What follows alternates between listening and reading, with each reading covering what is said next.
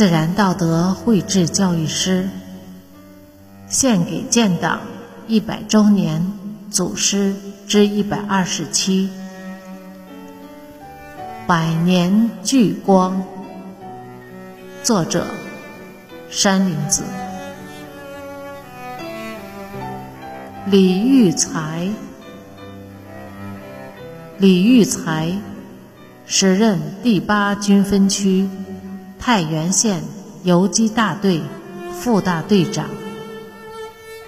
一九四六年七月，在山西太原南郊南马村与长头村交界处，率部与阎锡山军队三个团作战。身负重伤，壮烈牺牲。给父母亲的信，父母亲，敬其者自离家至今，无一日不想念于二老。咱家无有粮食，而父亲。又年老，使儿心中实在不安。但是，这是环境的促使，并不是你儿之过。上午十点钟，儿接一来世，内情尽知。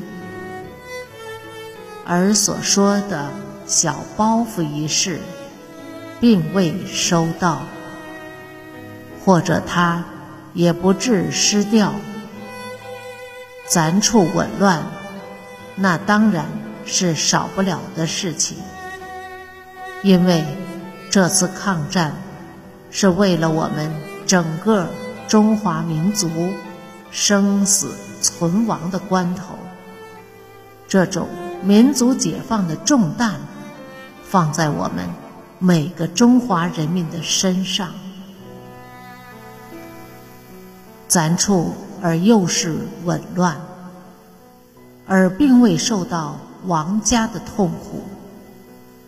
在前几日，日本鬼子打到了灵石，现在才退到娘子关以外去了。在这少先队里。有很多的同学都没有家了，他们的父母兄弟都不知生死了。王家的人真痛苦啊！在所说渺源受伤之事，而已甚明。你看，在这个年头上前线的。竟能由死里求生，而在家在后方的，竟然受了这样重的伤。这次日本鬼子，他一定要灭我们的种了，而我们绝不让他灭我们的种。因此，你儿漂流外乡，你儿在死里求生。在这样死里求生的过程中，得到了很多的经验和知识，同时也把身体练好了。